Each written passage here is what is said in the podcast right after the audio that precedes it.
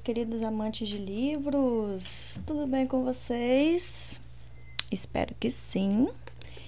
Antes de mais nada, ao pessoal que me segue aqui pelo YouTube, por favor, deem aquele joinha esperto no vídeo, se inscrevam no canal, compartilhem, ativem o sininho, façam essa gentileza para mim, para que o YouTube faça seu engajamento, ok? É, hoje eu trouxe aqui para vocês o Príncipe Cruel. Oh, meu Deus do céu, Príncipe Cruel, hein? Já acabou, já tem um tempo, hein? Príncipe Cruel, eu tô nele ainda. Eu trouxe capítulos de O Rei Perverso, próximo livro de O Príncipe Cruel, que nós começamos a leitura na semana passada, né? Então, ao pessoal que está acompanhando aí o Rei Perverso, vamos a alguns capítulos a mais hoje. É, Agora nós descobrimos aí que a nossa Judy Duarte está por trás do trono de Elfham, por trás aí do governo do grande rei Cardan.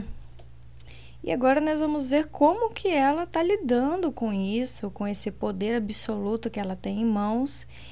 Mas é um poder que corre os seus riscos, né? Que tem ali as suas as suas intrigas, as suas oposições. Vamos ver como é que Jude ela está lidando e vai começar a lidar com isso e como Cardan vai se comportar como grande rei, né? Para a galera do Spotify, não esqueçam de se inscrever lá no Instagram também, arroba ouvindo livros. Pessoal do Instagram, ó, pessoal do YouTube também, não se esqueçam de dar um pulinho lá no nosso Instagram para a gente bater um papo legal e para a gente se conhecer melhor, beleza? Vamos começar aí, né? Chegar de falar, começar ao que realmente importa, ao que realmente interessa, que são os capítulos do nosso livro. Então vamos aí para o capítulo 3. Você está se moldando como mestre espiã. Desbarata, olhando para mim e para meu prisioneiro. Isso precisa incluir ser astuta. Contar só com você mesmo é uma boa forma de ser pega. Na próxima vez, leve um membro da Guarda Real. Leve um de nós. Leve um grupo de fadinhas ou um espigão bêbado, mas leve alguém. Ficar me vigiando é a oportunidade perfeita de enfiar uma faca nas minhas costas. Eu lembro a ele. Palavras que poderiam ser do próprio Madoc retruca Barata com uma fungada irritada do nariz longo e torto. Ele se senta à mesa de madeira da Corte das Sombras, o lado espiões, dentro dos túneis debaixo do palácio de Elfham. Está queimando pontas de flechas de bestas e a cobrindo com alcatrão grudento. Se você não confia em nós, é só dizer. Nós fizemos um acordo, podemos fazer outro. Não foi o que eu quis dizer. Digo, apoiando a cabeça nas mãos por um longo momento. Eu confio neles. Não falaria tão abertamente se não confiasse, mas estou deixando minha irritação transparecer. Estou sentada na frente do barata, comendo queijo e pão com manteiga e maçãs. É a primeira coisa que como no dia e minha barriga está fazendo ruídos famintos. Outro lembrete da forma como meu corpo é diferente dos deles. O estômago dos feéricos não gorgoleja. Talvez a fome seja o motivo de eu estar sendo ríspida. Minha bochecha está ardendo e, apesar de eu ter virado a situação, a coisa foi mais por pouco do que eu gostaria de admitir. Além do mais, ainda não sei o que Balequim queria dizer a Cardan. Quanto mais exausta me permito ficar, mais escorrego. Os corpos humanos nos traem, ficam famintos e cansados. Eu sei disso, mas sempre tem tanta coisa para fazer. Ao nosso lado, Vulsilber está sentado amarrado numa cadeira e vendado. Quer queijo? Pergunto a ele. O guarda grunhe com indiferença mas puxa as amarras ao receber atenção. Ele está acordado há vários minutos, visivelmente preocupado quanto mais tempo passamos sem falar com ele. O que eu estou fazendo aqui? grita, balançando a cadeira para frente e para trás. Me soltem! A cadeira cai e o joga no chão, onde ele permanece de lado. Ele começa a tentar lutar de verdade contra as cordas. Barata dá de ombros, se levanta e puxa a venda de Volsilber. Saudações. Bomba está do outro lado da sala, limpando as unhas com a faca longa de meia-lua. Fantasma está sentado em um canto, tão calado que às vezes parece não estar lá. Alguns outros recrutas novos estão olhando interessados nos procedimentos. Um garoto com asas de pardal três Spriggans e uma garota espectro. Não estou acostumado com plateia. Volciber, em cara barata, a pele verde de goblin e os olhos com reflexo alaranjado, o nariz comprido e o único tufo de cabelo na cabeça. Ele observa o local. O grande rei não vai permitir isso, afirma. Abra um sorriso triste. O grande rei nem te conhece e há pouca chance de você contar para ele depois que eu cortar sua língua. Ver o medo do soldado me enche de satisfação quase voluptuosa. Eu, que tive pouca autoridade na vida, preciso estar alerta contra esse sentimento. O poder sobe a minha cabeça muito rapidamente, como vinho feérico. Me deixe adivinhar, digo, me virando de costas na cadeira para olhar para ele com frieza calculada. Você achou que poderia me bater e que não haveria consequências. Ele se encolhe um pouco ao ouvir minhas palavras. O que você quer? Quem disse que eu quero alguma coisa específica? Retruco. Talvez só uma vingancinha. Como se ensaiado, Barata puxa uma lâmina bem impressionante do cinto e a segura acima de Volsilber. Ele sorri para o guarda. Bomba ergue o olhar das unhas e um sorrisinho nos lábios se forma enquanto olha para a barata. Acho que o show vai começar. Volciber luta contra as amarras, a cabeça balançando de um lado para o outro. Ouço a madeira da cadeira rachar, mas ele não se solta. Depois de várias respirações pesadas, ele para. Por favor, sussurra.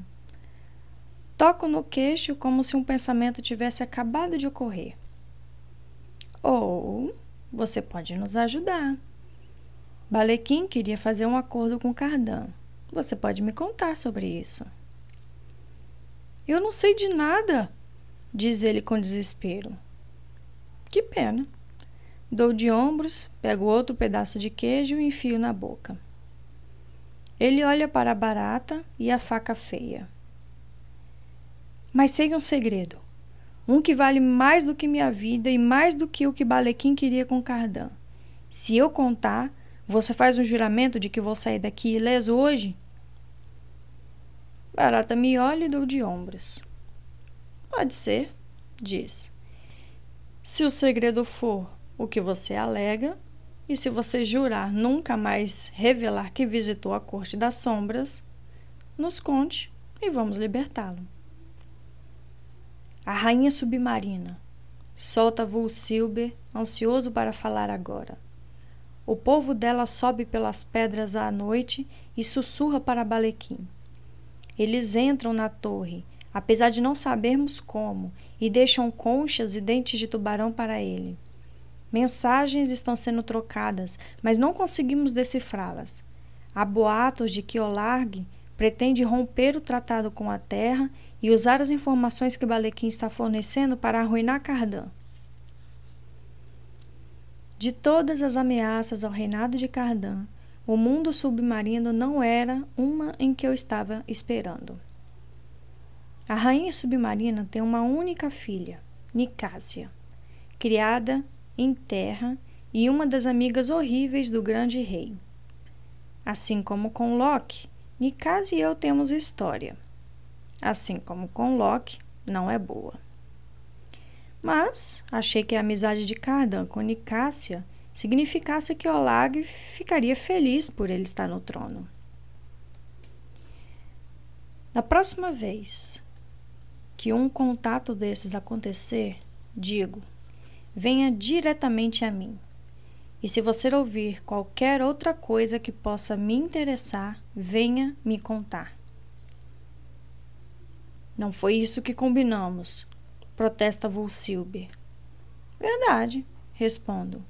Você nos contou uma história. Uma história boa. Vamos deixar que vá embora hoje. Mas posso recompensá-lo melhor do que um príncipe assassino que não tem e nunca vai ter o favor do grande rei. Há posições melhores do que guarda na torre do esquecimento que podem ser suas. Há ouro, há todas as recompensas que Balequim pode prometer, mas tem poucas chances de dar. Ele me olha de um jeito estranho, provavelmente tentando avaliar se considerando que ele me bateu e eu o envenenei, ainda é possível que sejamos aliados. Você é capaz de mentir, diz por fim. Eu garanto as recompensas, afirma Barata. Ele se estica e corta as amarras de Volsilbe com a faca assustadora. Me prometa um posto de trabalho que não seja na torre, pede Volsilbe, esfregando os pulsos e se levantando. E obedecerei como se você fosse o próprio grande rei. Bomba ri ao ouvir isso e dá uma piscadela na minha direção. Eles não sabem explicitamente que eu tenho o poder de dar ordens a Cardan, mas sabem que temos uma barganha que envolve que eu faça a maior parte do trabalho e que a corte das sombras haja discretamente para a coroa, recebendo seu pagamento diretamente dela. Estou fazendo o papel de grande rei no espetaculozinho dela, disse Cardão uma vez ao alcance dos meus ouvidos. Barato e bomba riram, fantasma não. Depois que Volsilbe troca promessas conosco e Barata o leva vendado pelas passagens para fora do ninho, Fantasma se senta ao meu lado. Vamos lutar, propõe ele, pegando um pedaço de maçã do meu prato queimar um pouco dessa raiva fervente. Dou uma risadinha.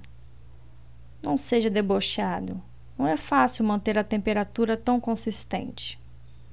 Nem tão alta, retruca ele, me observando com atenção, com os olhos cor de mel. Sei que tem humanos na linhagem dele. Vejo no formato das orelhas e no cabelo louro acinzentado. Incomum no reino das fadas. Mas Fantasma não me contou sua história, e ali, naquele lugar de segredos, não me sinto à vontade para perguntar. Apesar de a Corte das Sombras não me seguir, nós quatro fizemos um juramento. Prometemos proteger a pessoa e a função do grande rei, para garantir segurança e a prosperidade de Elfirham, por esperança de menos derramamento de sangue e mais ouro. Foi isso que juramos. Foi isso que eles me permitiram jurar, apesar de minhas palavras não me comprometerem como as deles, por magia. Estou comprometida pela honra e pela fé do grupo de que eu tenho honra. O próprio rei se reuniu com Barata três vezes na última quinzena. Ele está aprendendo a furtar sem as pessoas perceberem. Se não tomar cuidado, ele vai se tornar mais sorrateiro do que você. Fantasma foi incluído na guarda pessoal do grande rei, o que permite que ele proteja Cardão ao mesmo tempo que conhece seus hábitos. Eu suspiro.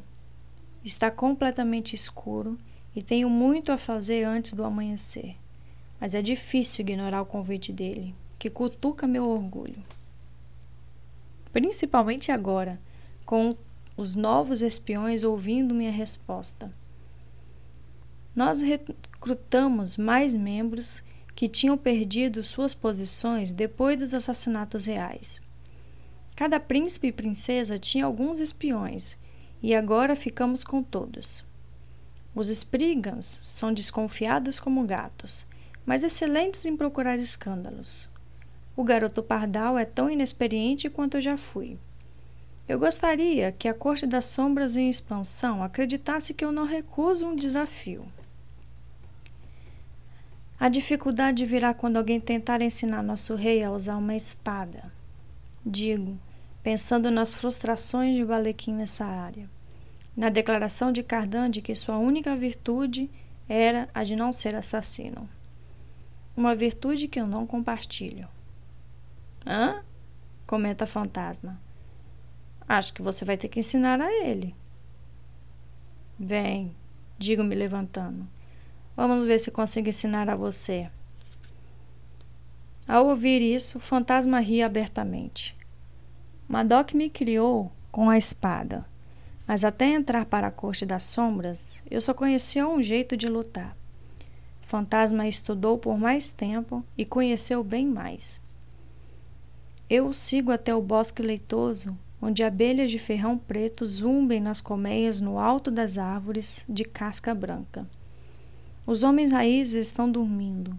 O mar bate nas margens rochosas da ilha. O mundo parece silencioso quando nos encaramos. Por mais cansada que eu esteja, meus músculos lembram melhor do que eu. Puxo cair da noite. Fantasma vem para cima de mim rapidamente, a ponta da espada na direção do meu coração. Eu a afasto com um golpe, passando a lâmina pela lateral dele. Não tão sem prática quanto eu temia, diz Fantasma enquanto trocamos golpes, um testando o outro. Não conto para ele dos treinamentos que faço na frente do espelho, assim como também não conto todas as outras táticas que uso para tentar corrigir meus defeitos. Como senescal do grande rei e verdadeira governante, tenho muito a aprender compromissos militares, mensagens de vassalos, demandas de todos os cantos de Elfham, escritas em várias línguas. Há apenas alguns meses eu ainda estava estudando, fazendo o dever de casa para professores corrigirem. A ideia de que posso resolver qualquer coisa parece tão impossível quanto trançar palha para que vire ouro. Mas todas as noites eu fico acordada até o sol estar alto no céu me esforçando para fazer exatamente isso. Esse é o problema de um governo marionete. Não vai acontecer sozinho. A adrenalina pode acabar não sendo uma boa substituta para a experiência. Depois de me testar nos pontos básicos, Fantasma começa a luta real. Ele dança na grama com leveza, de forma que mal se ouve seus passos. Golpeia e golpeia de novo, como uma ofensiva vertiginosa. Reajo com desespero, todos os pensamentos voltados para aquilo, para a luta. Minhas preocupações somem ao fundo conforme minha atenção se apura. Até a exaustão some, como pétalas sopradas de um dente de leão. É glorioso. Nós trocamos golpes para frente e para trás, avançando e recuando. Você sente falta do mundo mortal? Pergunta Fantasma. Fico aliviada de descobrir que sua respiração não está saindo com tanta facilidade. Não, eu mal fiquei lá. Ele ataca de novo, a espada, um peixe prateado cortando o mar da noite.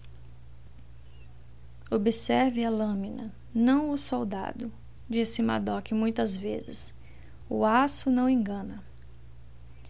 Nossas armas se chocam repetidamente enquanto andamos em círculos, um de frente para o outro. Você deve se lembrar de alguma coisa. Penso no nome da minha mãe sussurrado pelas grades da torre. Ele finta para um lado e, distraída, percebo tarde demais o que está fazendo. A parte achatada de sua espada acerta meu ombro. Ele poderia ter cortado minha pele se não tivesse virado o golpe no último momento mas ainda vai deixar um hematoma. Nada importante, digo tentando ignorar a dor. Nada me impede de fazer o mesmo jogo de distrair. Talvez suas lembranças sejam melhores do que as minhas. Do que você se lembra? Ele dá de ombros. Como você, eu nasci lá. Ele golpeia e eu bloqueio a espada. Mas as coisas eram diferentes cem anos atrás. Acho. Levanto as sobrancelhas e dou outro golpe, dançando para fora do alcance dele. Você foi uma criança feliz? Eu era mágico. Como poderia não ser feliz? Mágico? Digo, e com uma virada de lâmina, um golpe do próprio Madoc, faço a espada voar das mãos de fantasma. Ele pisca para mim, olhos cor de mel, boca torta se abrindo em surpresa. Você. Melhorei?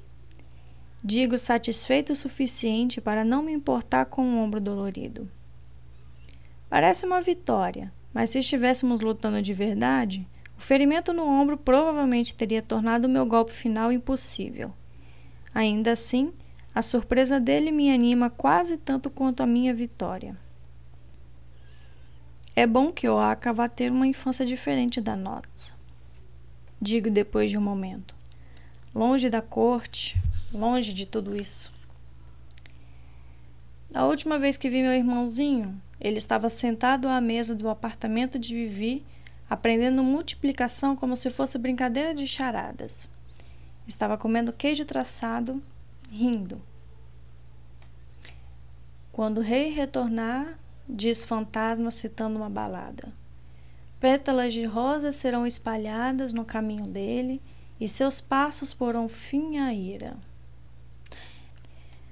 Mas como Aka vai governar se ele tiver tão poucas lembranças do reino das fadas quando temos no mundo mortal? A euforia da vitória passa.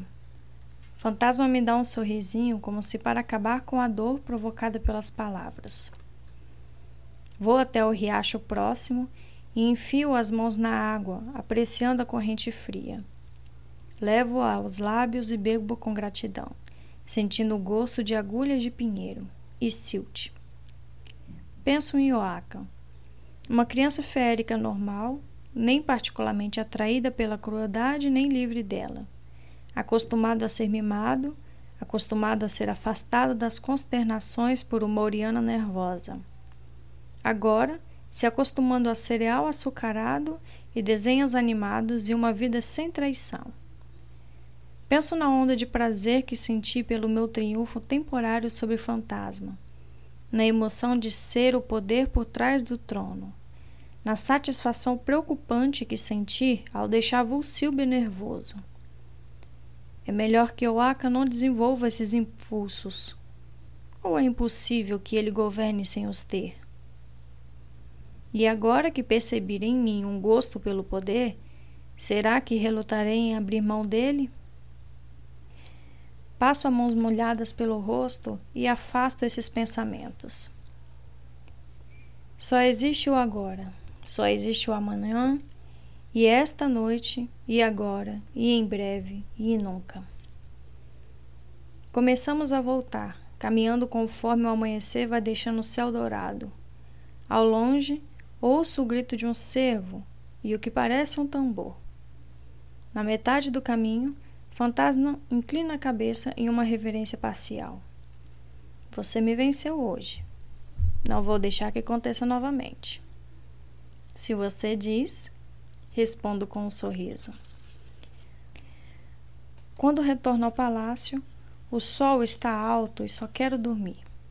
Mas quando chego, os meus aposentos encontro uma pessoa parada na porta. Minha irmã gêmea Tarim. Tem um hematoma surgindo na sua bochecha, avisa ela. As primeiras palavras que me dizem cinco meses. Fim do capítulo 3. Capítulo 4 O cabelo de Tarim está decorado com um aro de louro e o vestido que está usando é marrom claro, com fios dourados e verde entremeados. Ela se vestiu para acentuar as curvas dos quadris e do peito, ambos incomuns no reino das fadas, onde os corpos são magros a ponto de serem esqueléticos. As roupas têm um bom caimento e há algo de novo na postura de Tarim que também cai bem. Ela é um espelho, refletindo alguém que eu poderia ter sido, mas não sou. Está tarde, digo meio desajeitada, destrancando a porta dos meus aposentos. Eu não esperava que tivesse alguém acordado. Já passa do alvorecer. O palácio todo está silencioso e deve ficar assim até tarde, quando pajens começam a correr pelos corredores e cozinheiros a acender os fogos. Cortesões só são levantados bem depois, quando está completamente escuro. Por mais que eu quisesse vê-la, fico nervosa agora que Tarim está na minha frente. Ela deve querer alguma coisa para ter feito esse esforço de repente. Já estive aqui duas vezes, diz ela me seguindo para dentro. Você não estava. Desta vez decidi esperar, mesmo que tivesse que ficar aqui o dia inteiro na sua porta. Acendo os abajures, apesar de estar claro do lado de fora. Estou em um local profundo demais do palácio para ter janelas nos meus aposentos. Você está com a aparência ótima. Ela descarta meu elogio rígido. Nós vamos brigar para sempre? Quero que você use uma coroa de flores e dance no meu casamento. Vivienne vem do mundo mortal. Vai trazer Oaka. Madoc promete que não vai brigar com você. Por favor, diga que vai. Vivi vai trazer Oaka? Resmungo em pensamento e me pergunto se há alguma chance de convencê-la a não fazer isso. Talvez seja porque ela é minha irmã mais velha, mas às vezes é difícil fazer com que me leve a sério. Eu afundo no sofá e Tarim faz o mesmo. Penso novamente no enigma que é sua presença. Se devo exigir um pedido de desculpas ou se deixo tudo isso para trás, como ela obviamente deseja. Tudo bem, digo cedendo. Senti demais sua falta para correr o risco de perdê-la de novo. Por sermos irmãs, vou tentar esquecer como foi beijar Locke. Por mim, vou tentar esquecer que ela sabia dos jogos que ele fez comigo quando já estavam envolvidos um com o outro. Vou dançar no casamento da minha irmã, apesar de ter medo de parecer dançar sobre facas. Ela enfia a mão na sacola que tem aos pés e tira meu gato e minha cobra de pelúcia. Aqui. Achei que você não fosse deixar isso para trás. São relíquias da nossa antiga vida mortal, talismãs. Pego os dois e os aperto contra o peito, como poderia fazer com um travesseiro. Agora, ambos parecem lembretes de todas as minhas vulnerabilidades. Eles me fazem sentir uma criança brincando num jogo de adultos. Eu a odeio um pouco por trazê-los. Esses objetos são um lembrete de nosso passado compartilhado, um lembrete deliberado, como se ela não confiasse em mim para lembrar sozinha. Fazem com que eu me sinta que todo o nervosismo foi exposto, mesmo quando estou esforçando tanto para não sentir nada. Como não falo por muito tempo, ela continua. Madoc também sente sua falta. Você sempre foi a favorita dele. Dou uma risada debochada. Vivi é a herdeira dele. É a primogênita. A que ele foi procurar no mundo mortal. Ela é a favorita. E tem você, que mora na casa dele e não o traiu. Não estou dizendo que você ainda seja a favorita dele, disse Tarim com uma risada. Se bem que ele sentiu um pouco de orgulho quando você o superou para botar Cardan no trono, mesmo sendo burrice. Achei que você odiasse Cardan. Achei que nós duas o odiássemos. Eu odiava, digo sem fazer muito sentido. Odeio. Ela me olha de um jeito estranho. Achei que você quisesse punir Cardan por tudo que ele fez. Penso no horror que ele sentiu ao perceber o próprio desejo quando levei minha boca a dele, minha adaga na mão e o fio da lâmina em sua pele. No prazer profundo e corrosivo daquele beijo. Parecia que eu estava punindo, e ele a mim ao mesmo tempo. Eu o odiei tanto. Tarim está trazendo à tona todos os sentimentos que quero ignorar. Tudo que quero fingir que não existe. Nós fizemos um acordo. Falo, o que chega bem perto da verdade. Cada me deixa ser sua conselheira e eu tenho uma posição de poder. E Oaka está fora de perigo. Quero contar o resto, mas não ouso. Ela poderia contar a Madoc. Poderia até contar a Locke. Não posso compartilhar meus segredos com ela, nem para me gabar. E admito que quero desesperadamente me gabar. E em troca você deu a ele a coroa do reino. Tarim está me olhando como se estivesse impressionada com a minha presunção. Afinal, quem era eu? Uma garota mortal que decidiu quem ia se sentar no trono de Elfirham. Nós conseguimos poder tomando-o. Ela nem imagina como fui mais presunçosa que isso. Eu roubei a coroa do reino das fadas. Quero contar para ela. O grande rei Cardan, nosso antigo inimigo, está sob minhas ordens. Mas é claro que não posso dizer essas palavras. Às vezes parece perigoso o simples ato de pensar nelas. Hum, mais ou menos, digo. Deve ser um trabalho difícil ser conselheira de Cardan. Ela olha para o quarto, me obrigando a enxergá-lo como ela enxerga. Eu fiquei com aqueles aposentos, mas não tenho criados além dos que servem ao palácio que raramente permito que entrem. Tem xícaras de chás nas estantes, pires no chão, junto com pratos sujos de casca de frutas e pão. Tem roupas espalhadas por onde as largo quando as tiro. Tem livros e papéis em todas as superfícies. Você está se desenrolando como se fosse um cartel. O que vai acontecer quando o fio acabar? Eu vou tecer mais afirmo, me apropriando da metáfora. Me deixa ajudar, pede ela, se animando. Eu levanto a sobrancelha. Você quer fiar? Ela revira os olhos para mim. Ah, pare com isso. Posso fazer as coisas que você não tem tempo de fazer. Eu te observo na corte. Você tem umas duas jaquetas boas. Posso fazer alguns vestidos, trazer algumas joias. Madoc não repararia, e mesmo que reparasse, não se importaria. Féricos funcionam na base da dívida, promessas e obrigações. Por ter crescido nesse ambiente, entendo o que ela está oferecendo. Um presente, uma recompensa em vez de um pedido de desculpas. Eu tenho três jaquetas. Ela levanta as duas sobrancelhas. Bom, Acho que está tudo resolvido então. Não consigo deixar de imaginar por que ela veio agora. Logo depois que Loki se tornou mestre da Esbórnia. E como ela ainda na casa de Madoc, fico pensando onde estão as suas lealdades políticas. Tenho vergonha desses pensamentos. Não quero pensar em Tarim da mesma forma que tenho pensado em todo mundo.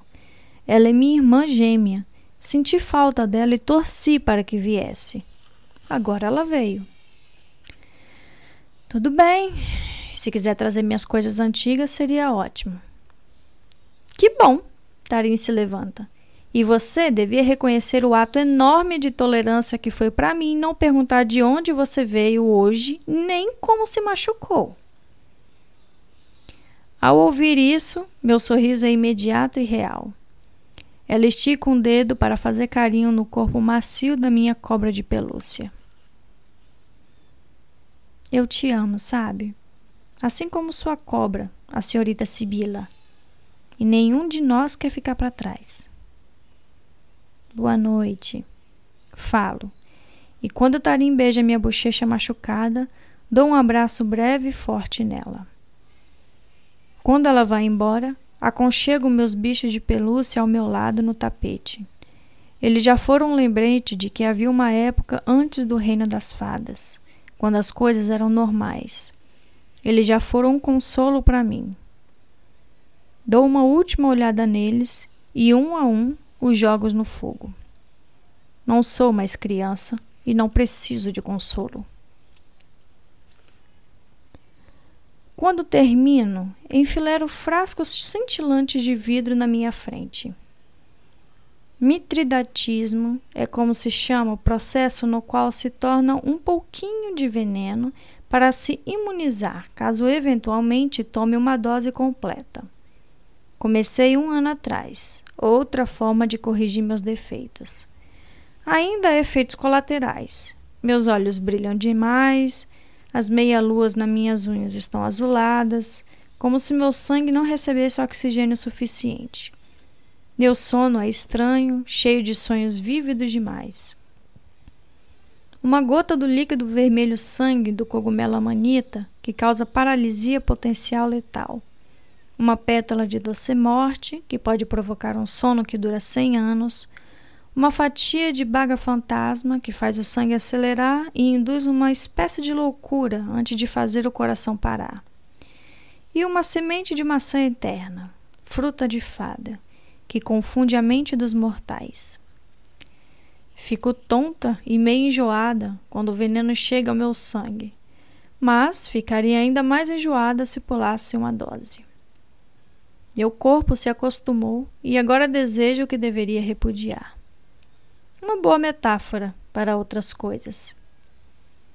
Engatinho até o sofá e me deito lá. Quando faço isso, as palavras de Balequim voltam com tudo. Ouvi que, para os mortais, a sensação de se apaixonar é bem parecida com a de medo. Seu coração bate mais rápido, seus sentidos ficam apurados, você fica desnorteada, talvez até tonta. É assim mesmo? Não tenho certeza se durmo, mas sei que sonho. Fim do capítulo 4.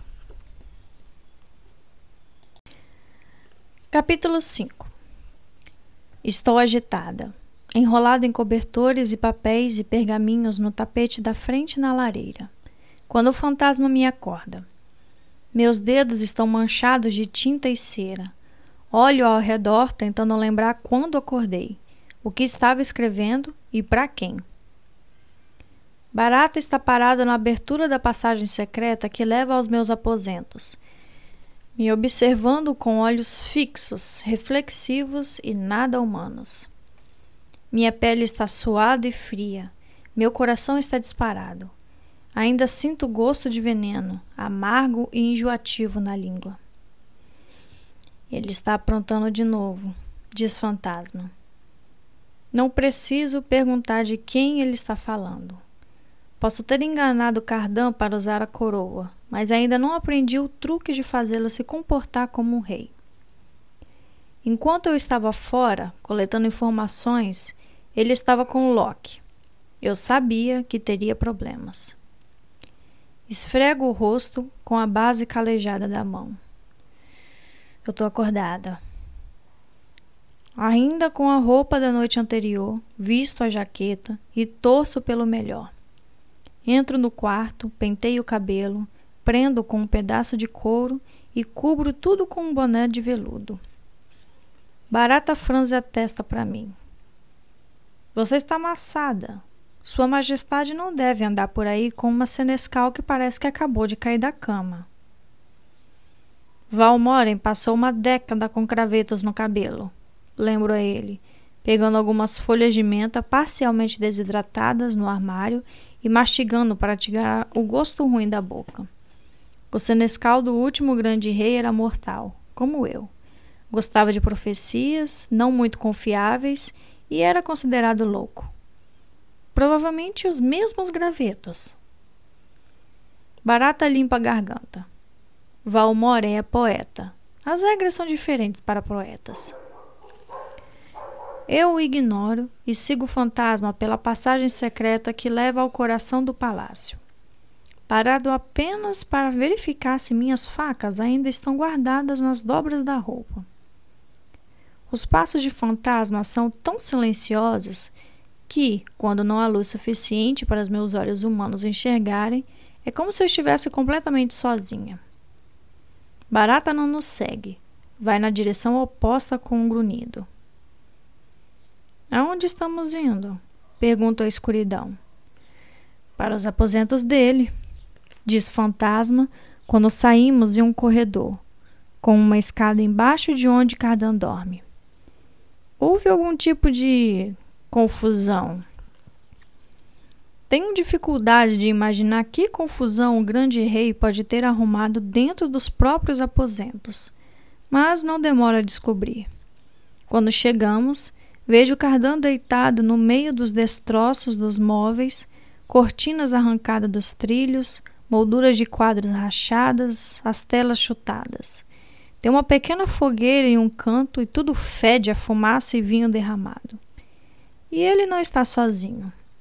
Em um sofá próximo, vejo Locke e dois féricos lindos, um garoto e uma garota, um com chifres de carneiro e a outra com orelhas compridas com pontas peludas, como as de uma coruja. Todos estão em um estado avançado de nudez e embriaguez. Eles veem o quarto pegar fogo com uma espécie de fascinação sombria. Os criados estão no corredor, sem saber se devem correr o risco de arrumar tudo e gerar a fúria do grande rei. Até os guardas parecem intimidados. Ficam parados com constrangimento no corredor, do lado de fora das portas enormes. Uma se soltando das dobradiças, prontos para proteger o grande rei de qualquer ameaça que não seja ele mesmo. Car percebo o que vou fazer e faço uma reverência. Sua Majestade infernal. Ele se vira e por um momento parece olhar através de mim, como se não tivesse ideia de quem sou. Sua boca está dourada e as pupilas estão dilatadas pela intoxicação. Mas seus lábios se curvam numa expressão familiar de desprezo. Você. Sim, digo. Eu. Ele faz sinal com o odre. Tome alguma coisa. A camisa de caça de linho com mangas amplas está aberta. Os pés estão descalços. Acho que eu devia estar feliz por ele estar de calça. Não tenho cabeças para bebida, meu senhor. Digo com sinceridade total, apertando os olhos num aviso. Não sou seu rei? Pergunta ele, me desafiando a contrariá-lo. A recusar. Obedientemente, porque estamos diante de outras pessoas, pego o odre e o encosto no lábios fechados para fingir dar um gole longo. Percebo que ele não se deixa enganar, mas não fala nada. Todas as outras pessoas podem nos deixar, Indico os féricos no sofá, inclusive Loki. Vocês, fora, agora! Os dois que não conheço se viram para Cardan com expressão de súplica, mas ele mal parece notá-los e não contraria minha ordem. Depois de um momento, eles se soltam dos braços e saem pela porta quebrada. Loki demora mais para se levantar ele sorri para mim quando passa. Um sorriso insinuante que não consigo acreditar que já achei encantador. Ele me olha como se tivéssemos segredos, apesar de não termos. Nós não temos nada. Penso em Tarim, esperando nos seus aposentos, quando esse festejo estava começando. Queria saber se ela ouviu. Queria saber se está acostumada a ficar acordada até tarde com Locke, vendo as coisas pegarem fogo. Fantasma balança a cabeça, de cabelos claros para mim, os olhos brilhando e achando graça. Ele está usando o uniforme do palácio. Para os cavaleiros no corredor e para qualquer pessoa que possa estar olhando, ele é só mais um integrante da guarda pessoal do grande rei. Vou cuidar para que todo mundo fique onde deve estar, diz Fantasma saindo pela porta e dando o que parece ser ordens para os outros cavaleiros. E então? Digo olhando ao redor. Cardan dá de ombros e se senta no sofá, agora desocupado. Pega um tufo de enchimento de pelo de cavalo que está saindo dos tecidos rasgado. Todos os movimentos são lânguidos. Parece perigoso deixar o olhar nele por muito tempo, como se Cardão fosse tão pervertido a ponto de ser contagioso. Tive mais convidados, diz ele como se fosse uma explicação. Foram embora. Nem imagino o porquê. Respondo com a voz mais seca que consigo. Eles me contaram uma história, continua Cardão. Quero ouvir. Era uma vez uma garota humana que foi roubada por feéricos e por causa disso ela jurou destruí-los. Uau! Isso é mesmo testemunho do rei péssimo que você é se acredita que seu reinado é capaz de destruir o reino das fadas. Mesmo assim, as palavras me irritam. Não quero que meus motivos sejam questionados. Eu não devia ser vista como influente. Ninguém devia pensar em mim. Fantasma volta do corredor e empurra a porta contra a moldura, fechando-a tanto quanto possível. Seus olhos cor de mel estão sombrios. Eu me viro para Cardan. Não foi por causa dessa historinha que fui chamada. O que houve? Isto, aponta ele, e cambaleia para o quarto com a cama dentro. Lá, enfiada profundamente na madeira lascada da cabeceira, há duas flechas pretas. Você está com raiva por um dos seus convidados ter disparado na sua cama? Palpito. Cardan ri. Não estavam mirando na minha cama. Ele abre a camisa e vejo o buraco no tecido e um arranhão em carne viva na lateral do corpo. Minha respiração para. Quem fez isso? Pergunta o fantasma. E ao olhar com mais atenção para Cardan, e por que os guardas lá fora não estão mais agitados? eles não estão se comportando como se tivessem falhado na hora de impedir uma tentativa de assassinato. Cardanda de ombros. Acho que os guardas pensam que eu estava disparando nos meus convidados.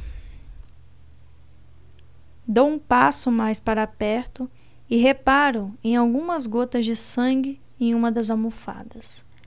Há algumas flores brancas espalhadas e parecem sair do tecido. Mas alguém foi alvejado? Ele assente. A flecha acertou a perna dela e ela gritou, mas não falou nada que fizesse muito sentido.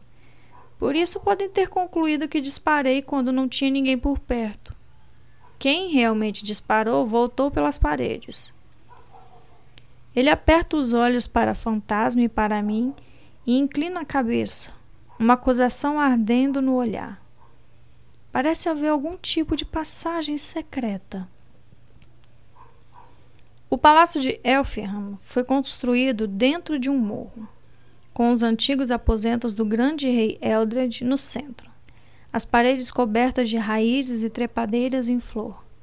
Toda a corte supôs que Cardan iria para lá, mas ele foi para o lugar mais distante possível deles, para o pico do morro, com painéis de cristais na terra como janelas. Antes da coroação, os aposentos pertenciam aos menos favorecidos do lar real. Agora, os residentes do palácio tentam se reorganizar para ficarem mais perto do novo grande rei. E os aposentos de Eldred, abandonados e grandiosos demais para qualquer outra pessoa querer ocupar por direito, permanecem vazios. Só sei de umas poucas entradas nos aposentos de Cardan uma janela grande e única de vidro grosso, enfeitiçada para nunca quebrar, um par de portas duplas e, aparentemente, uma passagem secreta. Não está no mapa de túneis que eu tenho, digo. Ah, não sei se ele acredita em mim. Você viu quem disparou em você? E por que não contou aos seus próprios guardas o que realmente aconteceu? Pergunto. Ele me olha com exasperação. Eu vi uma mancha preta. E quanto ao motivo de eu não ter explicado para os guardas, eu estava protegendo você e a Corte das Sombras. Achei que vocês não iam querer a guarda real nas suas passagens secretas. Não tenho resposta para isso. O mais perturbador sobre Cardan é que ele banca bem o bobo para disfarçar sua própria inteligência. Em frente à cama há um armário embutido na parede, que ocupa ela inteira. Tem uma face de relógio pintada na frente, com constelações em vez de números. Os ponteiros do relógio estão apontados para uma configuração de estrelas, profetizando uma amante particularmente amorosa. Dentro, parece só um armário cheio com as roupas de Cardan. Eu as jogo no chão com uma pilha de veludos, cetim e couro. Da cama, Cardan faz um som de consternação fingida. Encosto o ouvido no fundo da madeira e procuro ouvir o assobio do vento e sentir uma corrente de ar. Fantasma faz o mesmo do outro lado. Os dedos dele encontram um trinco e uma porta fina se abre. Apesar de saber que o palácio era cheio de passagens, eu jamais teria sonhado que havia uma no quarto de Cardan. Por outro lado, eu devia ter revistado cada centímetro da parede. Podia ao menos ter perdido a um dos espiões para fazer isso. Mas não queria ficar sozinho com Cardan.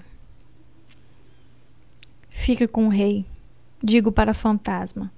Então pego uma vela e vou para a escuridão além da parede evitando ficar sozinha com ele novamente. A iluminação do túnel é fraca, feita por mãos douradas segurando tochas que ardem com chamas verdes sem fumaça. O piso de pedra é coberto por um tapete puído, um detalhe estranhamente decorativo para uma passagem secreta. Depois de alguns metros encontro a besta.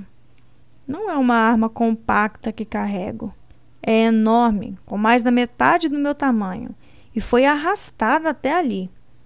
Vejo como o tapete está bagunçado, indicando a direção de onde veio. Quem disparou fez isso dali. Pulo por cima da arma e sigo em frente. Eu esperaria que uma passagem daquelas tivesse várias ramificações, mas não tem nenhuma.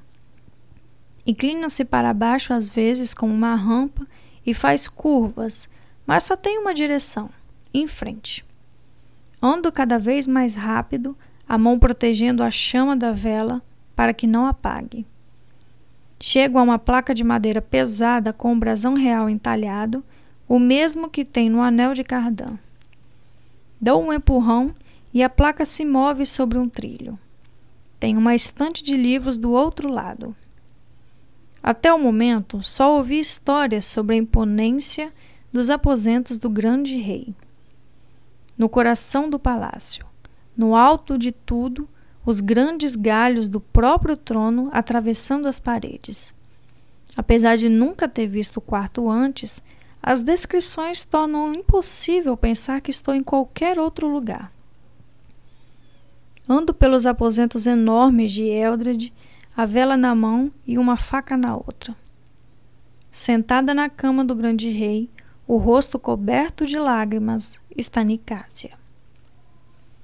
A filha de Olargue, a princesa submarina, criada na corte do grande rei como parte de um tratado de paz de décadas entre Olargue e Eldred.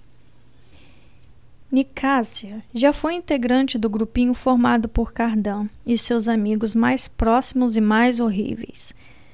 Ela também era o amor dele, até traí-lo com Loki. Eu não a vejo ao lado de Cardan com tanta frequência desde que ele ascendeu ao trono, mas ignorá-la não parece uma ofensa digna de morte. Foi sobre isso que Balaquim cochichou com o reino submarino? É assim que Cardan seria destruído? Você! Grito para ela. Você disparou contra Cardan? Não conta para ele! Me olha furiosa e seca os olhos. E guarde essa faca! Nicásia está usando um roupão bordado com uma fênix amarrada em volta do corpo. Três brincos cintilam nas orelhas, subindo até as pontas azuladas com membranas. O cabelo está mais escuro desde a última vez que a vi. Sempre era das muitas cores do mar, mas agora está o mar em uma tempestade, um preto esverdeado profundo. Você está louca? continuou. Tentou assassinar o grande rei? Eu não tentei, diz ela. Eu juro. Só queria matar a garota que estava com ele. Por um momento, fico perplexa demais pela crueldade e indiferença com que ela confessa uma coisa dessas.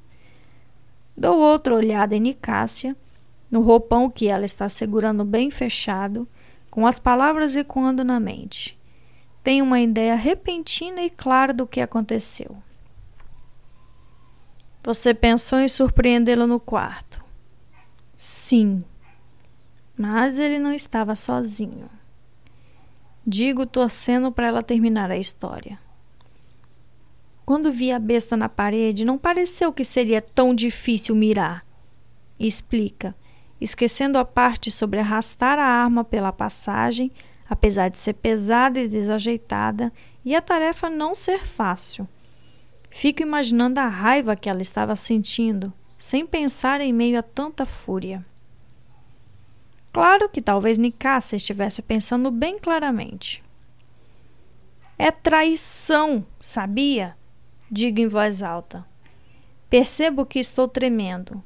São os efeitos de acreditar que alguém tentou assassinar Cardan, de perceber que ele podia ter morrido. Você será executada. Vão fazer você dançar até a morte com sapatos de ferro aquecido com atiçadores. Você vai ter sorte se for mandada para a Torre do Esquecimento. Hum, eu sou a princesa submarina, diz ela com arrogância, mas vejo o choque em seu rosto quando minhas palavras são registradas. Estou isenta das leis da terra. Além do mais, eu já falei que não estava mirando nele. Agora eu entendo os piores comportamentos dela na escola. Nicásia achava que não podia ser punida. Você já usou uma besta alguma vez na vida? Pergunto. Você colocou a vida dele em risco. Ele podia ter morrido, sua idiota. Ele podia ter morrido.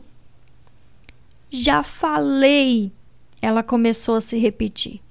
Sim, sim, sim, o pacto entre a terra e o mar digo interrompendo ainda furiosa. Mas acontece que sei que sua mãe tem a intenção de violar o tratado. Ela vai dizer que foi entre a rainha Olag e o grande rei Eldred, não entre a rainha Olag e o grande rei Cardan. Não está mais valendo, o que quer dizer que não vai proteger você. Ao ouvir isso, Nicásia me olha boquiaberta, com medo pela primeira vez. Como você sabia disso? Eu não tinha certeza, penso. Agora eu tenho. Vamos supor que eu saiba de tudo. Digo, tudo, sempre. Mas estou disposta a fazer um acordo com você. Vou dizer a Cardan e aos guardas e a todo mundo que o atirador escapou, mas só se você fizer uma coisa para mim. Sim. Aceita ela antes que eu explique as condições e deixando bem claro o tamanho do desespero.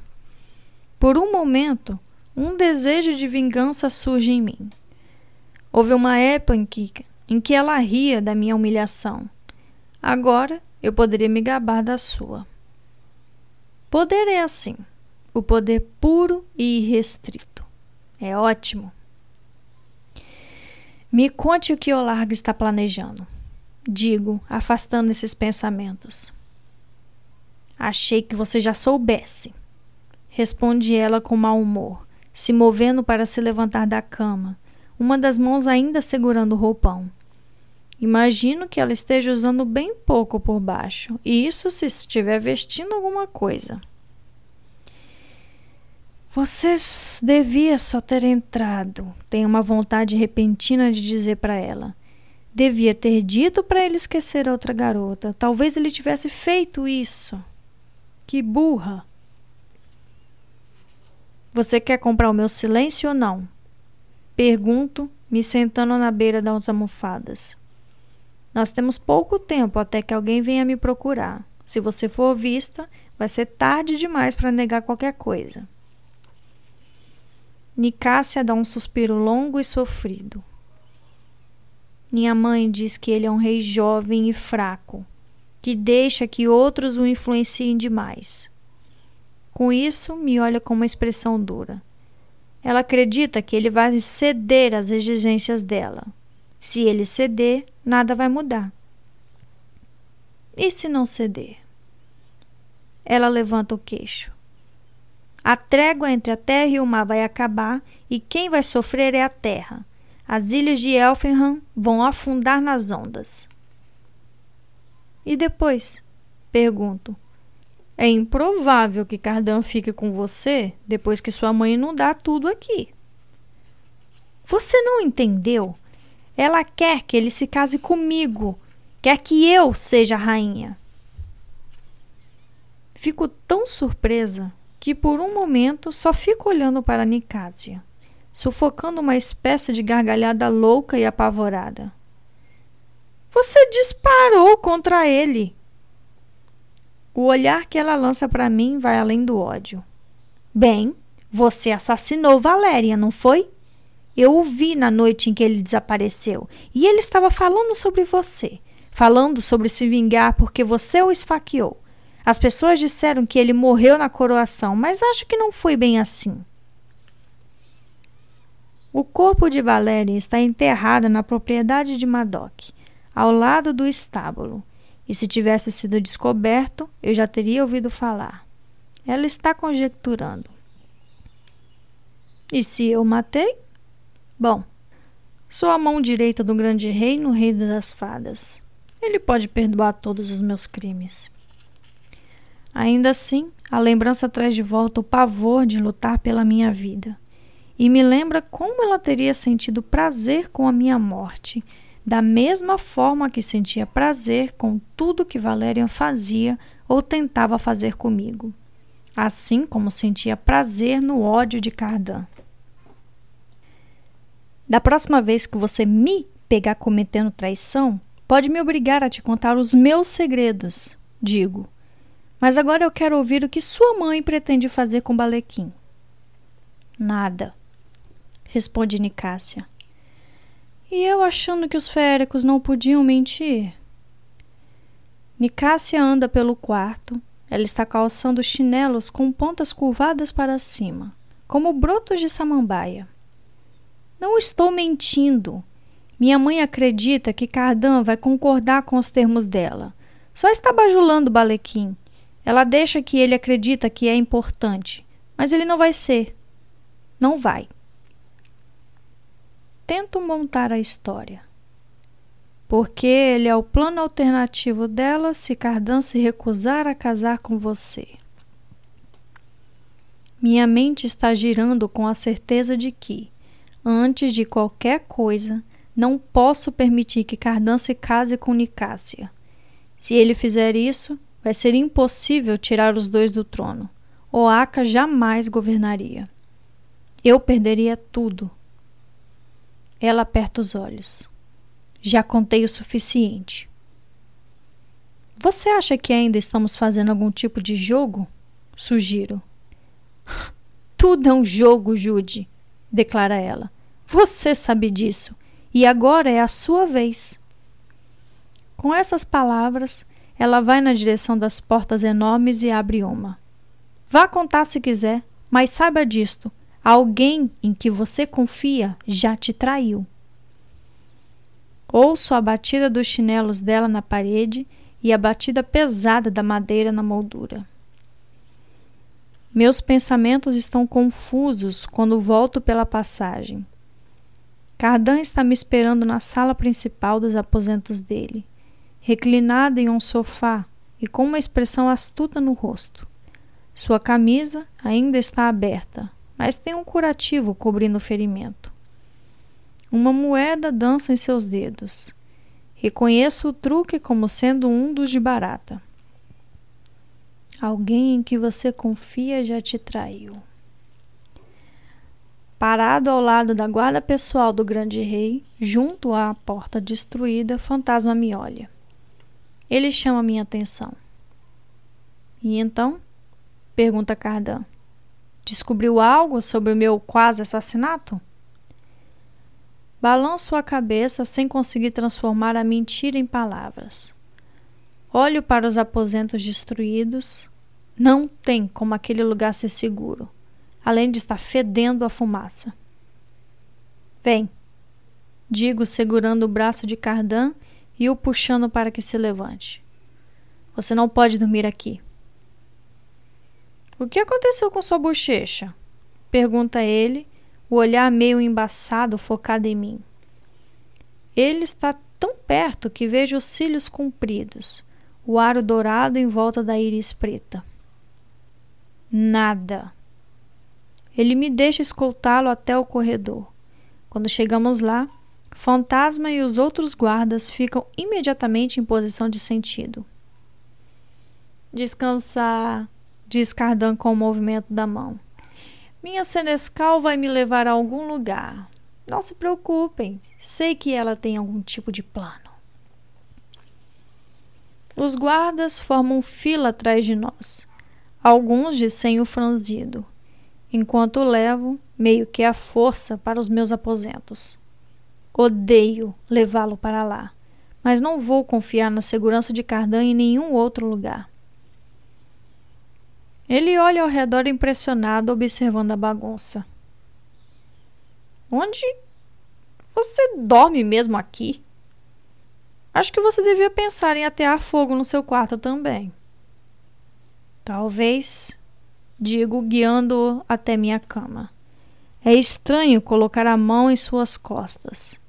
Sinto o calor da pele de Cardan pelo linho fino da camisa. Sinto a contração dos músculos. Parece errado tocá-lo como se ele fosse uma pessoa comum, como se não fosse o grande rei e também meu inimigo. Ele não precisa de encorajamento para se esparramar no meu colchão. A cabeça no travesseiro, o cabelo preto se espalhando como penas de corvo. Cardan me olha com os olhos da cor da noite, lindos e terríveis ao mesmo tempo. Por um momento, me perguntei se não era você disparando flechas em mim. Faço uma careta. E o que fez você decidir que não era? Ele sorri. A pessoa errou. Eu já falei que ele tem o poder de fazer um elogio que magoa. Ele também consegue dizer uma coisa que deveria ser insultante de uma forma que parece que estou sendo vista de verdade. Nossos olhares se encontram e algo perigoso faísca. Ele te odeia, lembro a mim mesma. Me beija de novo. Pede ele bêbado e tolo. Me beija até eu ficar cansado do seu beijo. Sinto as palavras dele, sinto-a como um chute na barriga. Ele vê minha expressão e ri, uma risada cheia de deboche. Não sei de quem ele está rindo. Ele te odeia, mesmo te querendo, ele te odeia. Pode ser que ele te odeie ainda mais por isso. Depois de um momento, Cardan fecha os olhos. A voz vira um sussurro, como se estivesse falando sozinho. Se você é a doença, Acho que não pode ser a cura também. Ele pega no sono, mas eu estou bem acordada. Fim do capítulo 5. Ui. Gente, fagulhas. Finalmente, entre esses dois, depois daquele beijo, porque depois daquele beijo não teve mais nada, né? Mas se bem que começamos agora o livro, então não vou spoiler. Finalmente temos uma fagulha. Cardan está cedendo aos seus desejos mais sombrios, talvez. Não sei. E Nicásia, gente, essa tentativa frustrada de assassinar ele ou o acompanhante dele.